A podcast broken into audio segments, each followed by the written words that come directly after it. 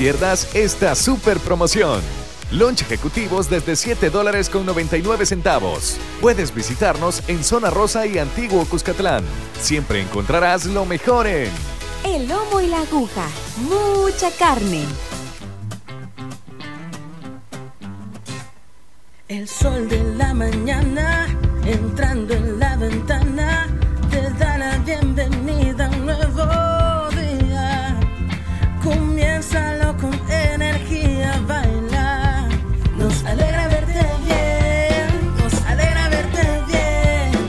Plaza Mundo te cuidamos porque queremos que la pases siempre bien.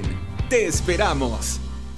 El lomo y la aguja, único y diferente, donde siempre encontrarás los mejores cortes, el mejor ambiente, la mejor atención y los mejores precios. El lomo y la aguja es para vos, que solo te gusta lo mejor. La autoridad, el romo y la cabeza. Tres exes en la mesa. Que no te mientan ni te engañen. Escucha a los que saben. El único programa con personas que han vivido el deporte rey. Escúchalo. De lunes a viernes de 12 a 1 de la tarde. Por Sonora FM 1045. Síguenos en nuestras redes sociales como los ex del fútbol. Los ex del fútbol es por cortesía de El Lomo y la Aguja. Mucha carne. Vigo Sports. Dolocrim de Laboratorios Suizos. Hola, ¿cómo están amigos? Los saluda los ex del fútbol, ahora en un programa más y en el que de igual forma, ¿verdad? Vamos a extrañar a Diana, yo más que nunca, ¿verdad? Pero ya venís ahí con colorcito. Hoy ya, sí, ya vamos cambiando el, el- el color, ya, ya venía con el corte de pelo por si traían la peluca, ¿verdad? Cabal. Así para que, para que se, se adapte bien. Bien, eh, vamos a tratar de, de hacer un análisis de lo que se viene en Copa Oro de los cuartos de final. Lo más destacado del de el partido de ayer del futuro, del ya del rival de- que enfrentará El Salvador. Hablaremos del formato de la Liga Mayor de Fútbol que estará, que tendremos para este torneo. Y bueno, eh, el tema de la ventaja competitiva también, que es un elemento que estará ahí en, En en, la- discusión. en discusión en las bases de competencia y estará establecido. Y bueno, un poquito de lo que es lo que está pasando en la Copa Libertadores, ¿verdad? Son ah, una, para que tengan una idea de qué es lo que vamos a tocar este día. Eh, dicho esto, vamos a darle la bienvenida a nuestros panelistas, Lisandro. No, bien, eh, Elmer, aquí eh, hablar bastante, creo yo, de, la, de los rivales que vamos a tener en la octagonal, porque, bueno, todos han clasificado a excepción de Panamá, ¿verdad? Este que lo está sustituyendo en este caso Qatar, pero va a estar bonito. Yo tengo mis opiniones sobre eso, así es que vamos a esperar el programa para darlos. Ok, muy bien. Emiliano. ¿Qué tal? Buenas tardes, profe. Buenas tardes, Lisandro. Buenas tardes, amigos. Un saludo para ustedes que nos acompañan de las diferentes partes del mundo. Ya hemos recibido mensajes de ustedes, muy agradecidos. Eh, felicitar también a nuestros hermanos lejanos que han ido el fin de semana a apoyar a la selección. Realmente han dado un marco impresionante. Creo que desde el 2011 eh, volvieron a, hacer un récord de, de audiencia, primero de audiencia en televisión y después, bueno, un récord también de, de, de público en el estadio. Eh, sin más decirlo, eh, preocupado por el rival que nos toca, que desde el mes pasado que eh, lo enfrentamos en, Europa hasta hoy, eh, hemos visto un, un equipo que ha ido evolucionando muy satisfactoriamente, lo que nos hace preocuparnos por el nivel de nuestro rival. Muy bien. Dicho eso, vamos a entrar con el análisis del grupo D, en el cual Qatar terminó en primer lugar con 7 puntos, Honduras con 6 y Panamá con 4 puntos en tercer lugar y en cuarto lugar Granada, ¿verdad? Con 0 puntos y eh, menos 10 goles, con saldo negativo. ¿Qué opinión les merece el desempeño de este grupo? Que quizás, eh, si habría que denominarlo, tendría que ser el grupo de la muerte. Creo que, que- fue eh, lógico, en- entre comillas, ¿no? Nosotros teníamos una imagen de Qatar, como decía, del, cuando lo, lo enfrentamos en Europa, en un partido atípico, que bueno, una expulsión muy rápida, y aún así vimos un equipo con un funcionamiento eh, muy ordenado, que nos terminó ganando, siendo una jugada, se podría decir que hasta aislada, porque nosotros siempre mantuvimos el control del juego, pero ha ido evolucionando, ha ido evolucionando en, los grupos y creo que eso se terminó viendo al final. Ellos aprovecharon eh, la oportunidad que les da el, el, rival, entre comillas, más débil que era Granada. Eh, nosotros habíamos visto a Honduras muy bien en el primer partido que había metido cuatro goles, pero también habíamos dicho que Granada le había atacado bastante. Y después cuando vemos el Panamá-Honduras, eh, vemos también un partido de cinco goles. Eh, si bien fue un partido muy bonito, pero se cometieron muchísimos errores, sobre todo en las, en las transiciones. Y en ese aspecto, eh, Qatar fue el más fino. Ayer necesitaba el resultado, lo fue a buscar, encontró la ventaja, pudo haber hecho una ventaja más, más grande, con el penal no pudo y el segundo tiempo fue diferente. Hizo algo parecido a lo que hizo con nosotros en Europa. Se tiró atrás, eh, cerró líneas, eh, guardó un poco de físico también y, supo aguantar los, momentos difíciles. Y después en el contragolpe hace el, gol que tenía que haber hecho en el primer tiempo. En ese aspecto creo que, que, bueno, que Qatar, como dije, fue el, equipo más parejo, demostró por qué es el campeón de Asia y ahí Honduras eh, es un equipo fuerte, aguerrido, que juega bastante bien al fútbol, que tiene, entre comillas, los mismos errores que podemos cometer nosotros, que, que ayer también sostuvo demasiado la pelota en momentos donde tenía que ser más rápido para, para sorprender a un equipo que estaba bien parado y que es un equipo que si le das espacio a Honduras eh, en el contragolpe es muy peligroso. Solo que ayer no lo, las dos o tres veces que quedó mano a mano y con espacio para correr contra Qatar, no pudo hacer esa diferencia. Eh, lo de Panamá, Panamá fue creciendo también en el torneo. Nosotros vimos eh, la eliminatoria para el octogonal y creo que sufrió por demás. Panamá mostró mejor fútbol otra vez en esta Copa Oro que en la eliminatoria para el octogonal. y va a ser un rival duro, difícil, pero también eh, creo que es un rival que es accesible, sobre todo si uno lo ataca eh, con pelotas abajo y, ordenado. Ese es, un, ese es un punto que nosotros, como, como son nuestros rivales, eh, debemos, o, el cuerpo técnico debe estar analizando en, profundidad. que con este sistema de juego, si somos un poquito más, más directos y tenemos mejor puntería, a estos rivales del grupo D, eh, que nos van a tocar en la octogonal, creo que, podemos hacerle grandes partidos. Bien, Lisandro, eh, ¿qué piensa de Panamá antes de hablar del, del Qatar Honduras, que también son de ese grupo? Y, bueno, es un equipo que ya tenemos una idea del equipo panameño, ya enfrentó a Qatar, a Honduras. Eh, ¿Qué es lo que puede deparar de esta selección panameña en la octogonal frente a El Salvador? Pues mira, Elmer, yo vi ya todos los equipos que, vamos, que van a estar en la octagonal, ¿verdad? Y yo te voy a decir algo, viéndolos a todos, yo hoy estoy más optimista que antes de que se puede dar el, milagro. Yo pensaba que este, nosotros eh, teníamos que ser pacientes, y bueno, hay que ser pacientes siempre, pero pensando en el 2026.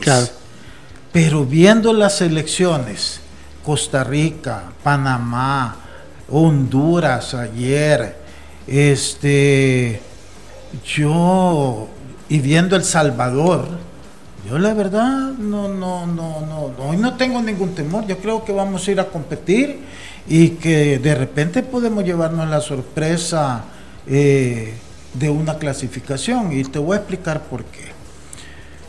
Ayer, por ejemplo, viendo este Qatar Honduras, Primero voy a decir que Qatar me pareció excelente como juega. No pierden, casi no pierden un balón. Tuvieron como todos los partidos el segundo tiempo, unos 15 minutos que medio se descontrolaron, ¿verdad? Pero después otra vez retomaron el juego. Pero saben encontrar al jugador que está este, sin marca, buscan jugar yo siento que si este Pedro, el número 2, el lateral, derecho, de ellos, tuviera un poquito más de fineza en los pases y tuvieran un definidor, definidor que no lo tienen, esa selección hubiera goleado ayer a Honduras, porque eh, recuperaban balón, jugaban con sentido, con idea, bien posicionados en la cancha, cada uno sabe sus zonas, eh, se manejaron extraordinario ¿Cuál es el error de, de Honduras? Es el error que nosotros padecíamos antes, tirado atrás esperando. Entonces le da toda la iniciativa al rival.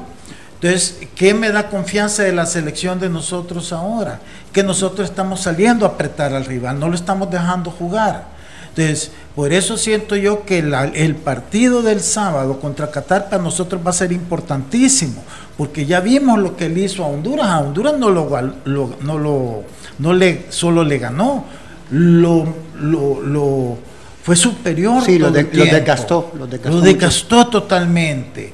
Entonces, si nosotros contra Qatar hacemos un buen partido, le ahogamos esa salida fácil que le permitió Honduras, si jugamos como jugamos con México, y al final de los 90 minutos, independientemente del resultado, este, demostramos que podemos competir más que Honduras, pues yo creo que tenemos que tener un gran optimismo, porque la verdad, eh, eh, como que todavía no estamos terminando de valorar el cambio que está teniendo la selección. Y cuando tú ves, por ejemplo, cómo juega, eh, cómo jugó Panamá, Honduras ayer, Costa Rica malísimo, la verdad, la victoria de Costa Rica ayer 1 0 contra Jamaica fue injusta, porque eh, Jamaica tuvo quizás mejores ocasiones que, Costa Rica, ya es una selección ya también vieja, ya que no tiene mayor mayor sorpresa de eh, al contrario son selecciones que ya lo, mejor ya lo dieron y vienen para abajo en el caso de Costa Rica. Entonces yo creo que, que nos abre una oportunidad nos abre la ilusión y nos abre la esperanza. Así es que eh, el partido del sábado va a ser interesante porque vamos a enfrentar a una selección para mí superior a Costa Rica, superior a Honduras y superior a Panamá. Entonces, si nosotros hacemos un buen partido con ellos, yo creo que, que deberíamos honestamente de creer que sí se puede. Bien, eh, en relación a las estadísticas del partido Honduras-Qatar, eh, hablamos de 8 remates por parte de Honduras, 19 por Qatar. Remates al arco, 6 por parte de Qatar. La posesión un 59% por parte de Honduras, 41% por parte de Qatar. Eh, vamos a ver, hubo 23 faltas, muy pocas faltas en ese partido. Quiere decir que el balón circuló bastante durante el transcurso del partido. ¿Qué es lo que observamos de estas dos selecciones, Emiliano? en el partido de ayer, que, cuáles fueron las virtudes de, ambas selecciones y los, errores y qué es lo que podemos esperar primero de Qatar para el partido de cuartos de final de Copa Oro y luego de Honduras eh, para enfrentar a El Salvador en octagonal. Eh, sí, lo que, lo que hablábamos al principio, que Qatar necesitaba el resultado y fue a buscarlo. Eh, Honduras, tal vez como dice Lisandro, dio el paso atrás porque ellos necesitan ese espacio para hacer correr a los rápidos de adelante, a, Kioto y que bueno, que lamentablemente se le lesionó. Y eh, ese fue el mayor, er, primero ese fue el mayor error de Honduras, pero ese posicionamiento que tuvo Qatar fue su eh, principal arma. Eh, a mí me sorprendió bastante su capitán, el número 3, que no lo tenía como un jugador tan propositivo con la pelota. Pensé que era más alguien como de, de, estación, ¿no? que la pelota le llegaba a él y él solo hacía circular. Pero cuando vio que Honduras se le paró atrás y, y, se abría para, para eh, cortarle los espacios hacia los volantes y hacia los laterales, eh, él empezó a romper líneas. Los dos centrales, él y el número 15, empezaron a romper líneas de una forma que ganaban superioridad numérica ya en tres cuartos de cancha hondureño. Entonces, empezando por ahí, eh, Qatar eh, tuvo una posición, una posición dentro de la cancha excelente y después la predisposición de sus jugadores para tener un altísimo eh, porcentaje de pases bien dados. La verdad que tienen una circulación muy rápida y eso hace que cualquier equipo se pueda abrir y pueda encontrar espacios. En ese aspecto sí, Qatar ayer fue, fue muy efectivo en los pases. usted ve que, que ellos muy poco regatean en el uno contra uno, que es lo que hacemos más los latinoamericanos, vea que tratan de sacarse uno, dos o tres jugadores, ellos se sacan, si se sacan uno y pasan rápido y van a buscar el espacio libre. Y entonces ahí fue donde empezó a descansar a Honduras. Honduras, eh, por el contrario, se refugió bien en defensa por momentos. Cuando tuvo la pelota, Honduras es un equipo también que, la mueve, que mueve bien rápido porque sus jugadores también se mueven rápido y encuentran espacios. Pero eh, tiene el, mismo problema, la misma cultura que tenemos nosotros, de que a veces eh, controlamos la pelota y tenemos que hacer dos o tres toques y eso ahí perdés eh, sorpresa contra un rival que estaba bien parado, ¿no? las pocas veces que, pudieron saltar líneas con el pelotazo y, encontrar a, Qatar, que tenía eh, a, sus centrales en el medio de la cancha, eh, Qatar rápidamente se repuso, pues un equipo muy rápido. Eh, otro de los puntos altos son sus laterales. Para mí, el Pedro ya lo había demostrado contra nosotros y los partidos anteriores que su mayor arma de ataque por las bandas, el número 2. Ayer estuvo muy poco fino a la hora de, conectar con sus delanteros porque sí llegó muchísimas veces. Y por el contrario, el lateral izquierdo, que es el que menos apoya, fue el que genera la diferencia. Pero por el, por, porque ellos van a apretar muy alto, los eh, laterales eh, tratan de recibir alto, sobre todo cuando necesitaban el resultado. Y en el medio sus volantes generan muchos espacios. Ayer el, número 10, que es el que da la, posibilidad del, pase al, lateral izquierdo, eh, controla, amaga a ir, el hondureño se va con ese amague, espera que su jugador pase y le crea el espacio suficiente. Después, eh, eh, bueno, él definió con lo único que tenía, que era cerrar los ojos y pegarle fuerte a la portería porque también el centro se le había eh, lo tenía cerrado por los defensores y el portero comete el error de querer adivinar la pelota, ¿no? Seguramente su preparador de porteros y él mismo se habrá dado cuenta de que, de que le regaló el primer palo por querer adivinar un centro atrás, que, es la lógica ¿no? dentro de los ejercicios del fútbol. A mí un jugador que me sorprendió muchísimo y que ayer jugó en un nivel muy alto en Qatar fue el número 12, el volante central me pareció un jugador finísimo. No lo, no lo tenía en el radar, creo que contra nosotros no jugó y en los partidos anteriores no lo había visto también como el eje central de todo lo que hace Qatar. Eh, difícilmente a Qatar, si no le saltan la línea, le pueden pasar con, la pelota dominada como a veces nosotros hicimos el, el medio campo de México. Y tiene mucho que ver con este jugador. Yo no quiero hacer comparaciones, pero pero por su porte físico y por cómo jugó ayer, jugó muy parecido a lo que hace Busquets con España o con el Barcelona. Y creo que, ahí está eh, la médula de, Qatar para poder sorprenderlo, ¿no? Eh, tratar de superar rápido esa línea de volantes, tratar de que él no sea eh, la estación por donde pasen todas las pelotas para que Qatar pueda encontrar espacios. ese es nuestro rival. Después eh, Afif, que es el número 11, que es el Colochito, el 8 creo que, el 11 o el 8.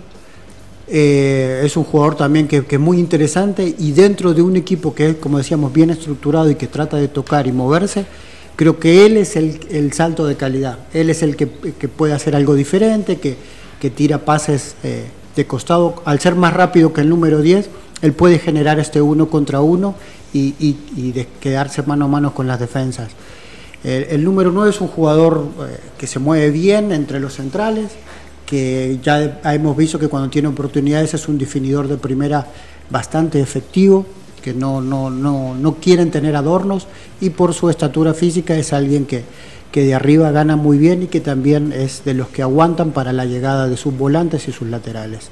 Eh, tiene un portero que da bastante seguridad a pesar de no ser tan alto y tienen una defensa bien parada, aguerrida y que sobre todo eh, juega muy bien al fútbol. Entonces, no solo te quitan los espacios o te quitan la pelota a la hora de defender, sino que inmediatamente eh, generan un juego para poder contraatacar rápidamente.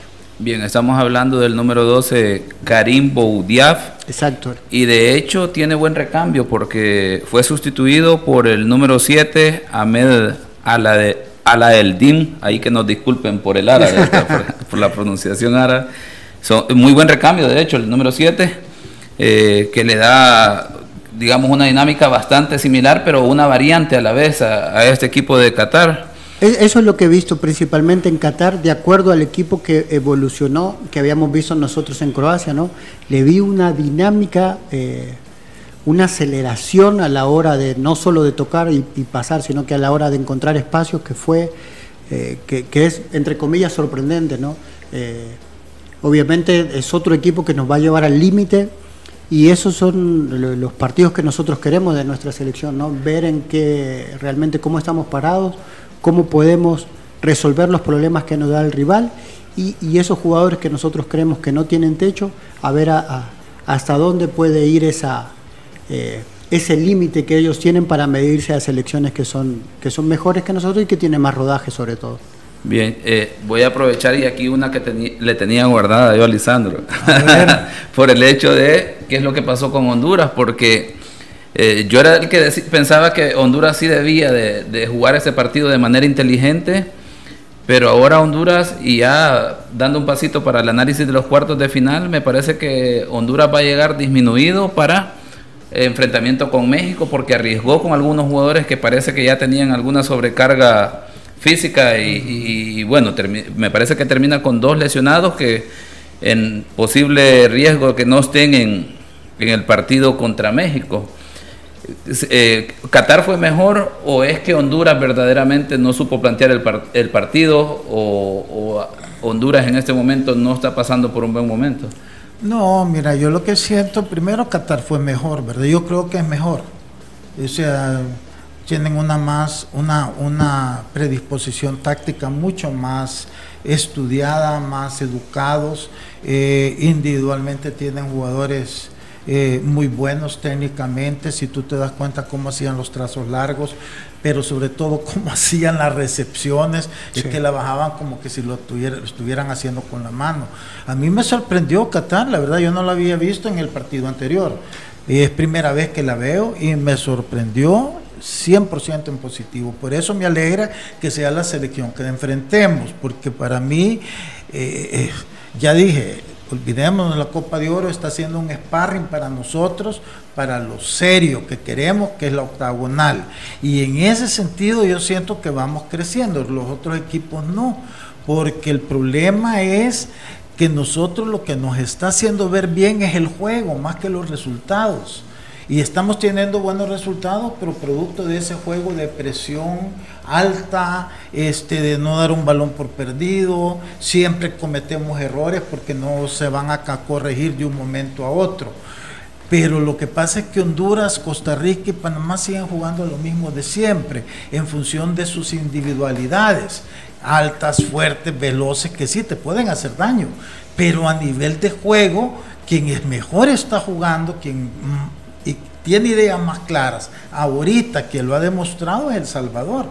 Entonces, eh, cuando tú ves selecciones como Honduras o como mismo Costa Rica ayer y se enfrentan a selecciones físicamente fuertes también, es ir y venir y pelear, pero no mucho juego.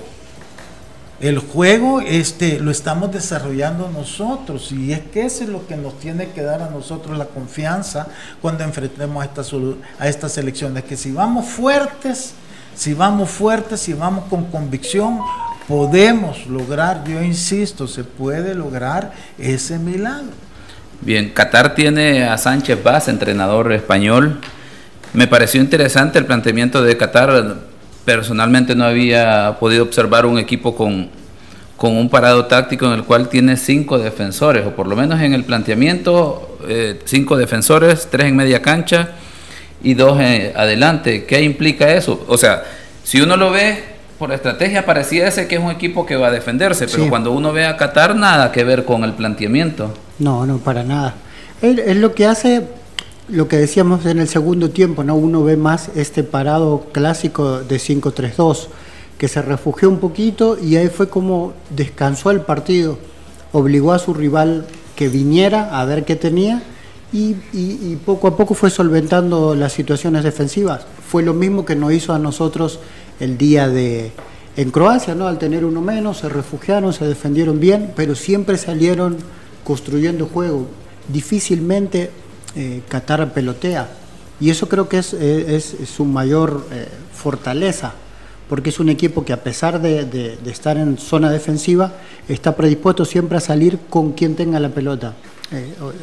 Creo que ayer el mayor ejemplo fue su capitán, que en teoría es un líbero, el número 3, que era el que tomaba la, la batuta de llevar la pelota. Muchas veces se vio él en zona central como el que él fuera o el contención o un volante por izquierda y tocaba e iba si bien no, no pudo terminar las jugadas y él también sabía que tenía que hacer su retroceso, pero estuvo varias veces cerca de, del área rival tratando de construir juego y apoyar a, sus compañeros para crear superioridad numérica.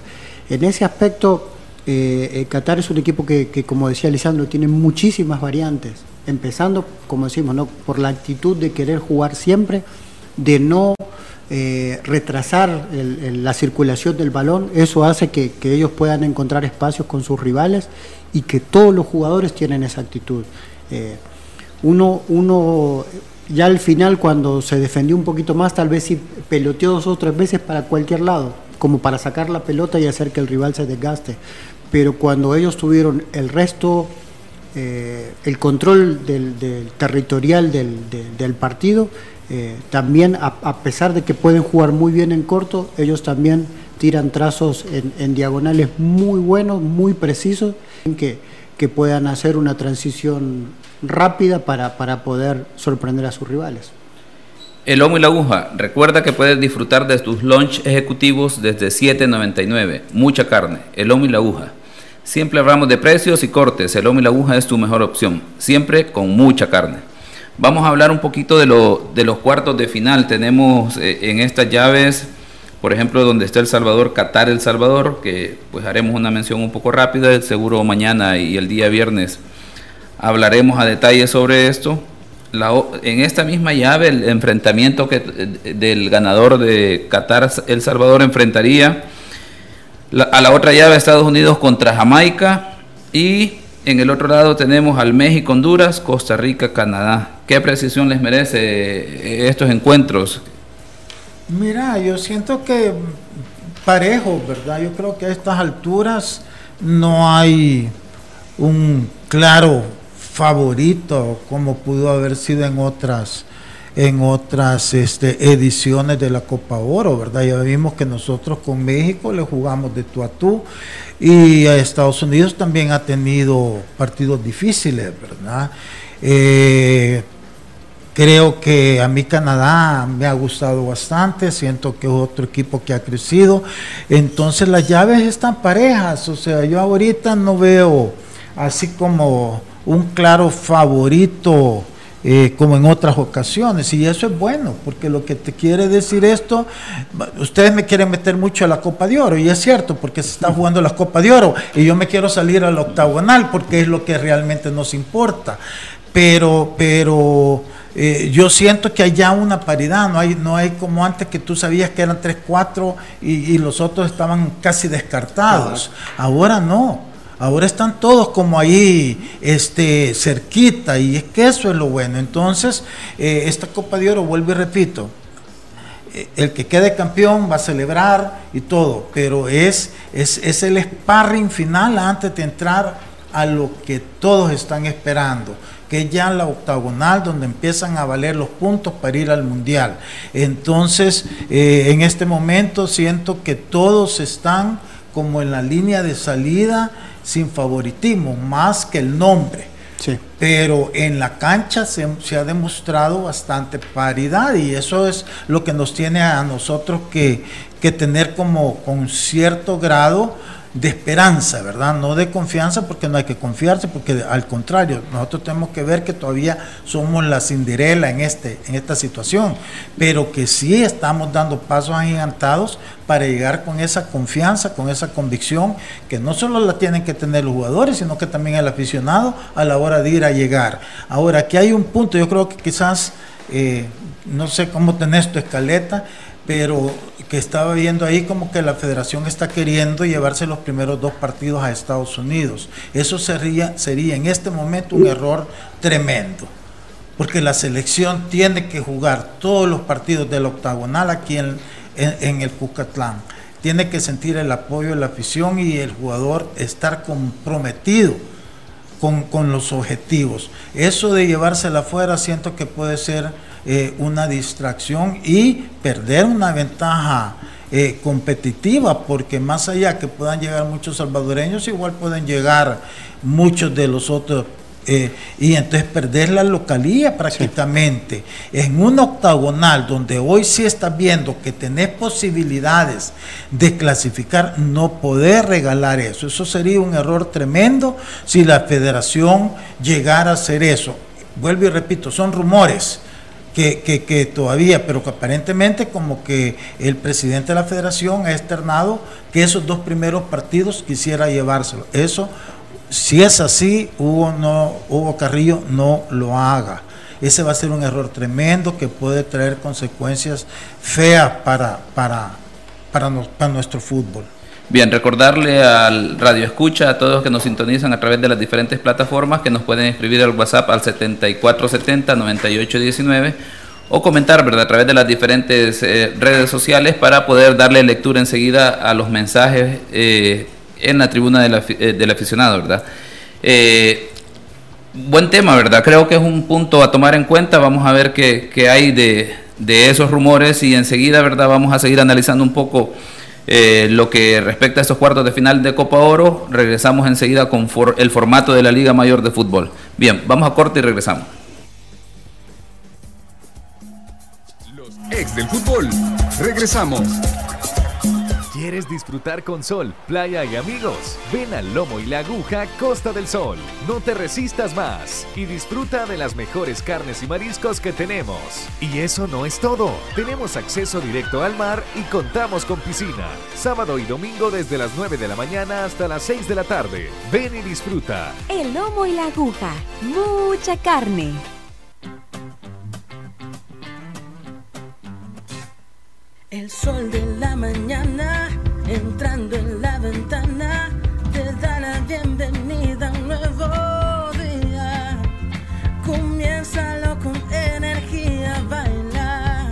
Nos alegra verte bien, nos alegra verte bien. En Plaza Mundo te cuidamos porque queremos que la pases siempre bien. Te esperamos. ¿Quieres disfrutar con sol, playa y amigos? Ven al Lomo y la Aguja Costa del Sol. No te resistas más y disfruta de las mejores carnes y mariscos que tenemos. Y eso no es todo. Tenemos acceso directo al mar y contamos con piscina. Sábado y domingo desde las 9 de la mañana hasta las 6 de la tarde. Ven y disfruta. El Lomo y la Aguja. Mucha carne. Fuerte entrada sobre el jugador que cae al terreno lesionado. ¡Que le apliquen Dolocrim! Que el dolor y los calambres no detengan tu juego antes y después de hacer deporte. ¡Que le apliquen Dolocrim! Potente crema analgésica y de precalentamiento que alivia el dolor muscular, golpes y torceduras. ¡Que le apliquen Dolocrim! El masaje que sí alivia. Dolocrim, de Laboratorios Suizos. Gracias a Dolocrim. ¿Quieres disfrutar con sol, playa y amigos? Ven al Lomo y la Aguja Costa del Sol. No te resistas más y disfruta de las mejores carnes y mariscos que tenemos.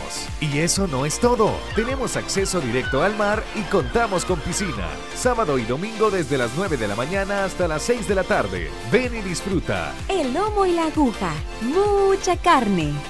¿Quieres disfrutar con sol, playa y amigos? Ven al Lomo y la Aguja Costa del Sol. No te resistas más y disfruta de las mejores carnes y mariscos que tenemos. Y eso no es todo. Tenemos acceso directo al mar y contamos con piscina.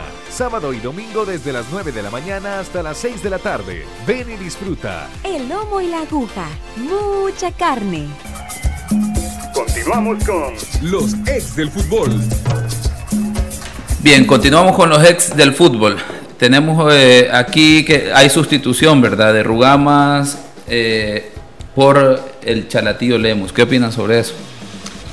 Eh, sorprende, sorpresivo, ¿no? Porque, bueno, primero que esperábamos la evolución de, Tony para que pudiera jugar, en el caso de que fuera una gripe. Eso crea algunas suspicacias, pero no nos vamos a meter eso porque no tiene nada que ver con nosotros.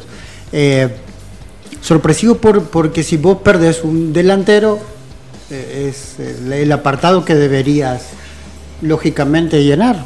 Pero me sorprendió solo, solo por eso, no pensé que, que podía llamar bueno, a Eril Rivera que estuvo en la, en, la gira, o tal vez darle chance a algún jugador de, del Redondo Nacional para poder verlo en ese periodo que, que, que tuviese eh, en Copa de Oro.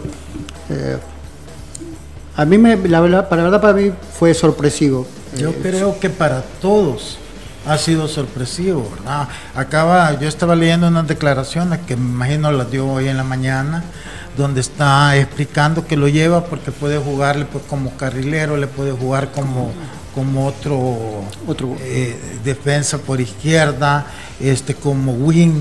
Entonces que posiblemente lo que está viendo es que no tiene un recambio si acaso se lesionara a Alex Larín, ¿verdad? Posiblemente por ahí va. Lo que me extraña es que, que lleve al Chalatillo Lemo, que no ha tenido una mayor, no ha sido no ha, no ha destacado tanto en los últimos años y deje afuera, por ejemplo, a un Jonathan Jiménez que sí ha sido titular de la selección de Alianza, que ha ganado todos los campeonatos y ha hecho grandes partidos en la CONCACAF. Eh, ahí es donde yo sí, pero vuelvo y repito, es que todos los técnicos de repente tienen aquellas cosas que no entendés, ¿verdad? O sea, hacen eh, al- cosas buenas, pero después como que tienen sus caprichos. No digo malo o bueno, pero los tienen y entonces cuando tú no vas en esa línea te sorprende. Claro. Porque entre Jonathan Jiménez y el Chalatillo Lemos hay una gran diferencia para mí en experiencia, en personalidad, en, en- en- en jerarquía de jugador, en todo. Pero bueno, él sabrá. Y lo otro que sí yo no entiendo es que no estén tomando en cuenta, por ejemplo, para de- delanteros, que vaya, él dice que Fito, yo creo que Fito ya no lo va a llamar. Eso ya es historia pasada. Pero un Irving Herrera podría estar en esa selección. Un Irving Herrera, eh, su formación fue en Estados Unidos, eh, juega bastante bien, es goleador. Este, el, para mí, el, el delantero eh, que está ahorita saliendo en las filas de Firpo, Canales, Canales. me parece un muchacho también joven con esa dinámica necesaria. El otro que, bueno, lástima que en Firpo no juega mucho, pero que eh, eh, así como Hugo está haciendo crecer a estos jugadores que acá han estado medio a, a mela- a medio palo, el caso de Cruz, que también es un excelente goleador. Lo que pasa es que si a un jugador no le das oportunidades, porque vas a poner a uno porque por ser extranjero, lo, lo limitas. Pero son buenos jugadores que yo creo que deberían de ir viendo, porque yo creo que a la selección realmente le faltan pocas piezas. Y esas piezas las puede tener él acá. Pero si solo va a ver afuera o, va a ver a- a- a- jugadores con los que él se siente cómodo, va a cometer el mismo error posiblemente que de los Cobos, nada más que a la inversa, ¿verdad? Yo siento que él en ese sentido debería estar un poquito más, más, más abierto. Las cosas le van saliendo bien.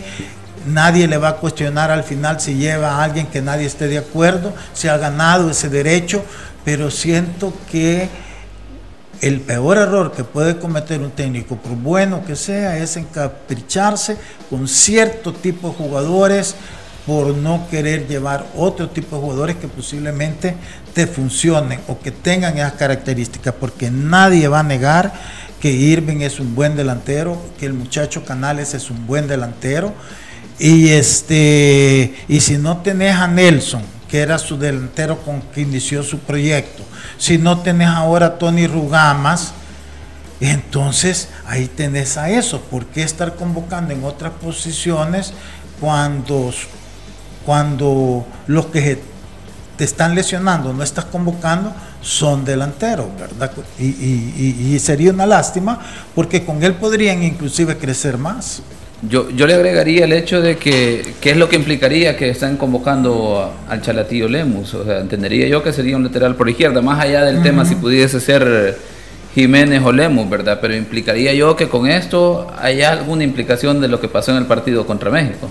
Eh, más allá del partido que pasó contra México, eh, de lo que pasó desde que empezó el ciclo Pérez. Si uno se pone a pensar, eh, prácticamente Larín jugó todos los minutos. Entonces, es, normal, ¿no? Que sobre todo en esta última época de, partidos tan seguidos y, tan exigentes, que, bueno, que pudiera o pudiese haber tenido una merma física también que le impida eh, darle eh, mejor rendimiento a la selección. Entonces tal vez eh, por ese lado lo piensa, ¿no? que, puede haber un momento que o el jugador esté cargado o le pese mucho el partido ¿no? de cansancio y tenga que tener un cambio obligado en el lateral. Y, eh, nominalmente no tiene ningún otro zurdo que le pueda hacer eso. Lo único que podría es eh, Jairo, que ya lo ha hecho por derecha, y, y tal vez le podría dar una mano Portillo también por ese lado, pero, pero es difícil que, que tenga esas opciones, entonces prefirió traer a alguien que se ha criado como lateral izquierdo. Bien, Dolocrim, dolor muscular, golpes, calambres o torceduras. Que le apliquen Dolocrim, crema analgésica y de precalentamiento. Dolocrim, el masaje que sí alivia. Dolocrim de laboratorios suizos. Vamos a tocar un poquito ese tema de lo que, de lo que decía Lisandro, que me parece que, que sin que sea una postura oficial en este momento, el tema de, de qué implicaría o qué implicaciones puede tener el que la selección del Salvador juegue sus primeros dos partidos de local en, en Estados Unidos, creo yo que a este momento sería la el único motivo podría ser económico. Es que solo ese es el motivo, porque no hay otro. Entonces ahí sería traicionar a los fanáticos de acá, ¿verdad? Que mal o bien siempre ha habido un número importante que ha estado apoyando. Dejó de apoyar porque no estaban de acuerdo con lo del- de los cobos y la necesidad de no, de no hacer el cambio, pero aquí no podemos nosotros criticar a la afición, la afición siempre ha sido súper noble con el apoyo que le ha dado a la afición. Entonces, no solo es el hecho de que le estás quitando al aficionado acá el apoyo que siempre te ha dado, sino que estás perdiendo la localía y eso cuenta un montón. O sea, jugar en el Cuscatlán no es fácil para, para los rivales. Si tú ves los comentarios que hacen los mismos mexicanos de lo difícil que es para ellos cuando vienen acá. Y si te vas a ir a jugar a Los Ángeles, ahí van a jugar en territorio de ellos. Sea, es un, ter- en todo caso neutral. Entonces, ojalá que eso solo quede como en, en un pensamiento a raíz de que no se iba a permitir el, el, el- el- ingreso de aficionados. Pero ahora el estadio puede estar lleno. Toda vez que tengas tu eh, carta de vacunación, no va a haber límite de, de- de aficionados. Entonces no hay excusa alguna para que esos partidos no se hagan acá. Ojalá pues que, que hayan que hayamos malinterpretado esas declaraciones o esas noticias y que no sea cierto. ¿Qué implicaría, Emiliano, en el aspecto deportivo? Y en el aspecto deportivo creo que, que si este rumor es cierto, creo que los primeros que interesados tendría que ser el cuerpo técnico también, ¿no? Tendrían que participar en esto. Eh, Hu- Hugo Pérez eh, ha desarrollado la mayoría de su carrera en aquellos estadios y, y- estamos viendo a El Salvador tener su mejor rendimiento en esos estadios. Probablemente eso sea algo que también han puesto sobre la mesa. Después la, cuestión eh, económica o comercial creo que también es, eh, es muy fuerte. ¿no? Nosotros pedíamos una presencia mayor para poder comercializar a la selección también. Y parecería que ahora se están yendo del otro lado, ya están aprovechando demasiado la efervescencia que hay y, y tratar de, de- de exprimirlo. Eh, pero eso es como digo, ¿no? hasta que no sea oficial son todos supuestos. Eh, en la parte deportiva, eh, creo que lo que estamos viendo hoy en la Copa de Oro en las canchas de Estados Unidos es mucho mejor, es mucho mejor contra mejores rivales de lo que hemos visto en el Cuscatlán aquí. Pero hay algo que históricamente siempre es muy pesado, ¿no? El, el tener eh, el peso del Cuscatlán ante los rivales eh, siempre, siempre Sí. ha sido un, un factor de, de no solo de motivación, sino que Ah. también de, de merma en el rendimiento del rival. Pero aquí, Emiliano, hay otra cosa. Aquí, en la octagonal, ya más de estar pensando en jugar bonito, el conseguir los resultados. Porque aquí los puntos cuentan para un objetivo específico, Claro. Que es clasificar. Entonces, el Cuscatlán quema las piernas de los rivales porque no están acostumbrados a esta superficie. Esa es una ventaja competitiva que tenemos nosotros, porque nuestra selección juega aquí todo el tiempo, nuestros jugadores juegan todo el tiempo en el Cuscatlán. Entonces, yo siento que para una etapa de, de, de, de, para una octagonal, donde cada punto te va a significar la posibilidad de ir a un mundial, o sea, no jugar acá es jugar es beneficiar al rival. Así de sencillo. No, no, y está, y está bien, pero eh, recordando que, en nuestra alineación nosotros tenemos cinco jugadores que juegan aquí y unos de portería, o seis, del que y los otros cinco son de los que juegan afuera. No podría tener el Estadio Cuscatlán el mismo efecto en los legionarios, que no están acostumbrados a jugar aquí, que también le quemen las piernas y y bajen en su rendimiento y le demos... Eh, eh, eh, pero, pero no tanto, porque si vas a hacer todos tus partidos de local, mm. tú vas a jugar aquí, ¿cuántos son 8? Son 14 juegos, correcto. De esos 14 juegos vas a jugar 7 de local, los, los, rivales solo uno. o sea, te vas a acomodar mucho más. Podés venir y hacer tus microciclos de trabajo allí en, el estadio. O sea, yo creo que, que, que a estas alturas, si tuvieras la selección que todavía le lenta, que todavía y que estamos diciéndole al aficionado es un proceso 2026 porque así lo veíamos, pero nos estamos dando cuenta que la de verdad el problema no era que no tuviéramos jugadores, es que no se estaba trabajando bien. pero ahora se está trabajando bien y los jugadores te están respondiendo, entonces de repente decís, sí, ¿por qué no? Porque voy a esperar hasta el 2026 si tengo una oportunidad real ahorita. Entonces entrémosle con todo a eso. Si no se logra, bueno, ya va a venir el 2026 y vamos a continuar sabiendo que vamos con las cosas bien.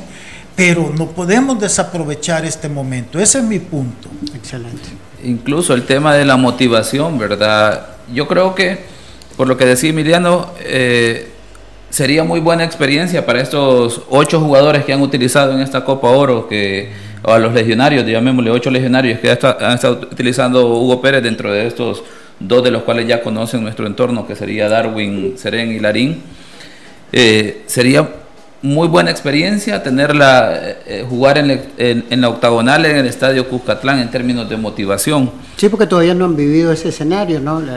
los últimos partidos, bueno, Zabaleta o Joshua Pérez, bueno, Rivas con más, con más habitualidad porque él ya venía con De los Cobos pero y, no pudieron ver a la selección en ese ambiente donde no hubiese ninguna restricción ni de ni de pandemia ni de vacunas ni de espacios eh, creo que, motivacionalmente sería un, golpe muy fuerte ellos ya lo vivieron de a poquito lo que acaban de vivir ahora en Estados Unidos pero vivirlo aquí creo que aquí en el Cuscatlán sería potenciar emocionalmente al jugador Plaza Mundo, te mereces un buen lugar para hacer tus compras, hacer tus, tus pagos, comer rico y más. Ven a Plaza Mundo, aquí nos alegra verte. Vamos a hablar el, tema del formato de la Liga Mayor de Fútbol, como la conocemos tradicionalmente, o la primera división de manera, digamos, breve en este momento. ¿Qué piensan? Y, el hecho de que no habrá ventaja deportiva ya luego en la siguiente fase.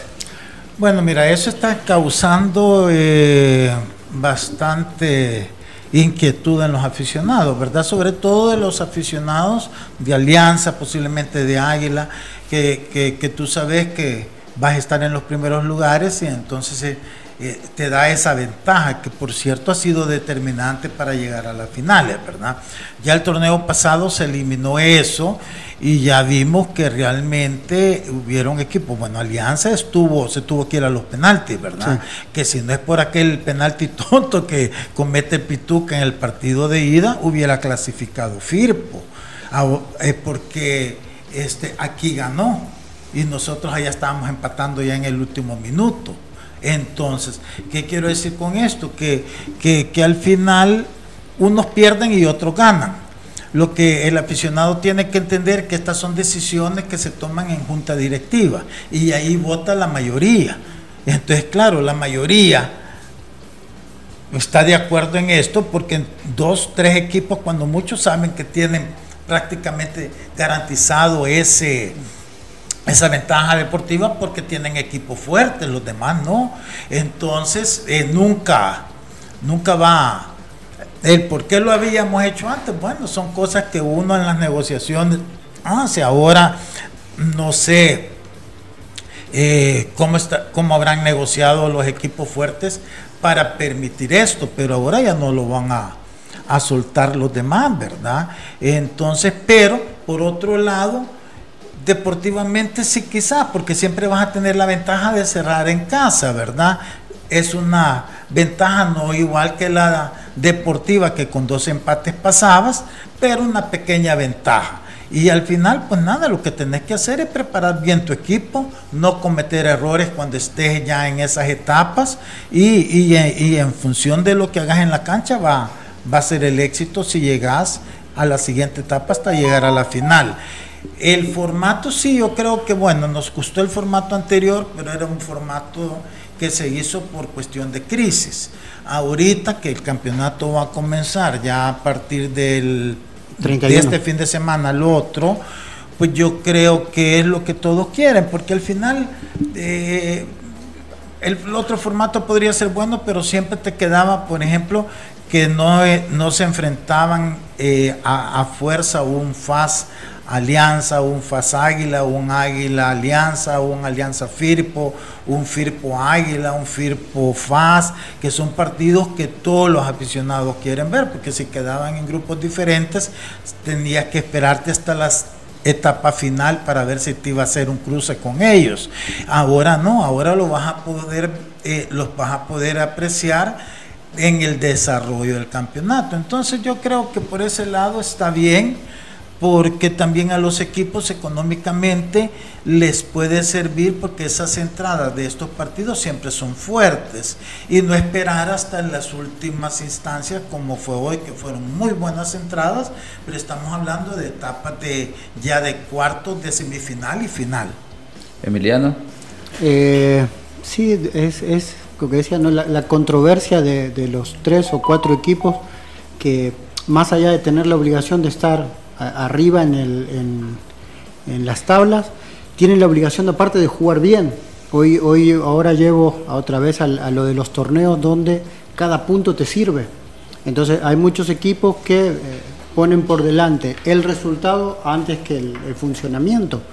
Y eso es un punto, creo que es uno de los puntos más medulares, ¿no? Hay equipos que, jugando mal o, o, no jugando a sus capacidades pueden llegar a clasificar y después de ahí ya es otra cosa y en cambio los equipos grandes tienen, tienen la doble obligación de eso, ¿no? de jugar bien, de sacar los puntos, de clasificar. Y por eso es que a veces se ve que, los equipos de más historia de entrada siempre van punteando y en cambio hay otros que van alcanzando en el camino porque no tienen esa obligación y porque saben que, van a vivir más de resultados que de rendimiento. Eh, a, mí, yo no sé si, fue, si es tan justo, ¿no? Yo creo que de alguna forma se tendrían que, premiar a los equipos que tienen mejor rendimiento en la etapa regular como para llegar a la, época de definiciones. Sé que el formato de el que se usa en Europa, del que una vuelta completa, todos contra todos, y el que saca más puntos sale campeón, aquí no es bien recibido. Pero bueno, eh, es lo que se ha decidido y ojalá que sea bueno sobre todo para el espectáculo. Si, si ayuda a elevar el espectáculo sería fantástico. Pero fíjate, Emiliano, que eso se da por una sencilla razón. Como son países más desarrollados y como hemos hablado en los últimos programas, van adelantados en su, en su sistema de administración de marketing y todo eso, allá ellos ya prácticamente tienen vendido toda su, su, temporada a nivel de entrada, ¿verdad? Un porcentaje pequeño que les queda para aficionados de los otros equipos. Pero acá no, aquí entonces lo que pasa es que si un equipo se te adelanta, ya nadie lo va a ver porque ya lo consideran campeón. Entonces ya no tenés ingresos de taquilla porque vas partido a partido. Allá no, porque aunque la gente que no llegue, ya el abono ya lo compró. Pero le agregaría yo el hecho de que tal vez si la primera división, y aquí lo importante que, que ellos tuvieran un, al menos un comité, ¿verdad? Conformado obviamente por, dirigentes de ellos. comité, si para, que eso es lo que le hace, técnico. eso le hace daño. Que a cada rato son comisiones, comisiones y no, no avanza no, estoy hablando de un, ejecutivo bueno, pagado, con conocimiento. Eso necesita. Bueno, es una, una perspectiva, digámoslo, porque ahí estamos hablando. Un buen departamento de mercadeo, con un mercadólogo, con un eh, asistente que sepa y promueva la liga Eso es todo eso, pero no, no tienen nada. Que el día esto se va a hacer. Lo que y tienen así son vamos. comisiones. 20, Sí. 30, 40, 50 años de comisiones. No, estoy completamente, completamente de acuerdo porque de hecho el, el tema debe pasar porque la primera división debe de cambiar su modelo de trabajo, el modelo de vender el producto, eso.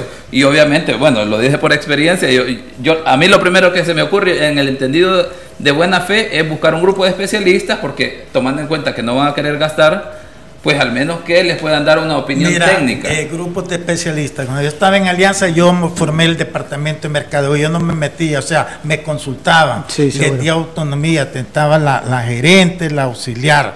Y para que ganaban bien. Este, eh, bueno, el primer equipo que puso un director eh, eh, eh, deportivo fui yo. ¿Para qué? Para, precisamente para que me asesoraran aquellas cosas que yo... ¿Por qué? Porque antes era un comité, que era la junta directiva, y nos dábamos riates, salíamos más confundidos de lo que entrábamos. Entonces, es que esas son las cosas. Uno tiene que aprender de los errores que comete para corregir. El problema es que nadie quiere corregir porque les gusta estar en las discusiones. Entonces, se les va la hora en una discusión y salen contentos porque discutieron, pero no llegaron a acuerdos ni tomaron buenas decisiones. Es la verdad. Cabal. No, es verdad, es verdad. Muy Así- bien. Así estamos. Tema caliente, ¿verdad? Pero vamos ahora a, a la sección genios de la tribuna. El fútbol, solo expertos lo manejan. Conoce la opinión de los genios de la tribuna. Los genios de la tribuna es gracias a El Lomo y la Aguja. Mucha carne. Bien, nos dicen nuestros aficionados a través de Genios de la Tribuna, Héctor Cruz dice, eso puede ser el error más grande que la selección juegue la eliminatoria fuera del Cucatlán, eso es regalar todos los puntos. Oswaldo Martínez nos dice, queremos a Kevin Reyes por Cabra y Dustin por Márquez. Lleva, lleve a Fito aunque sea 20 minutos.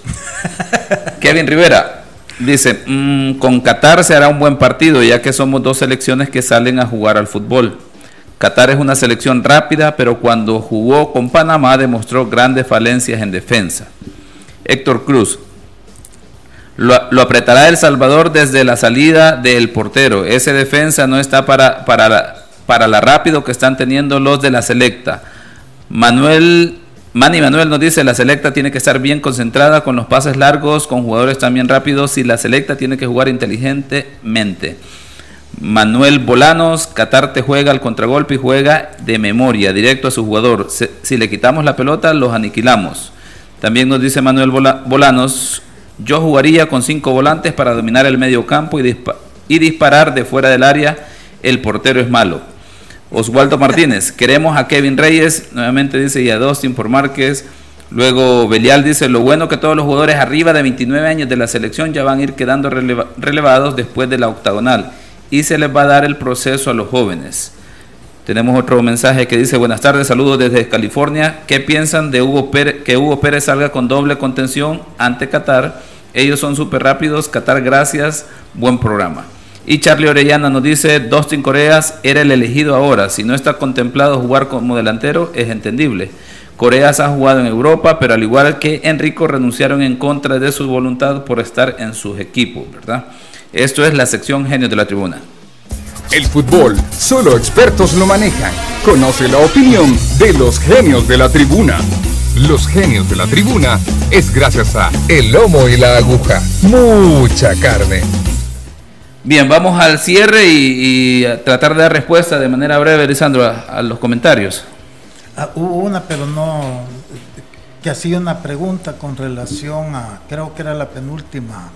Ah, vamos a ver. De Hugo Pérez nos decía que, que pensaban que salga con doble contención Ah, contra Qatar. No, él no va a salir con doble contención, él ya tiene clara su idea y eso sí es lo bueno.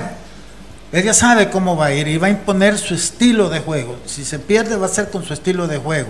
Este, porque quiere medir, quiere medir el potencial real contra un equipo que ya demostró que está arriba de potenciales de los rivales que vamos a tener en la octagonal. Distinto fuera en la octagonal, donde ya los puntos cuestan, cuentan, perdón, ahí sí podría valerse en un momento dado que él varíe eso, pero ya en función de buscar un punto o, o, o X resultado que te convenga en ese momento. Ahorita no lo va a hacer. Bien, así vamos llegando al final de nuestro programa. Agradecer, ¿verdad?, la sintonía del Radio Escucha, de los que nos eh, se conectan con nosotros a través de la plataforma de YouTube y las diferentes redes sociales. Emiliano. Eh, buenas tardes, solo avisar que, bueno, acaba de terminar el amistoso que hizo fase en Guatemala contra Santa Lucía. Eh, cayó 1 a 0, pero dicen que las sensaciones fueron muy buenas. Muy bien. Lisandro. Yo a informarles que el Barcelona acaba de ganar 2 a 0 al Nastic en su primer partido amistoso. Bueno, agradecer eh, nuevamente por su sintonía y nos vemos mañana a las 12 en Los Ex del Fútbol por Radio Sonora.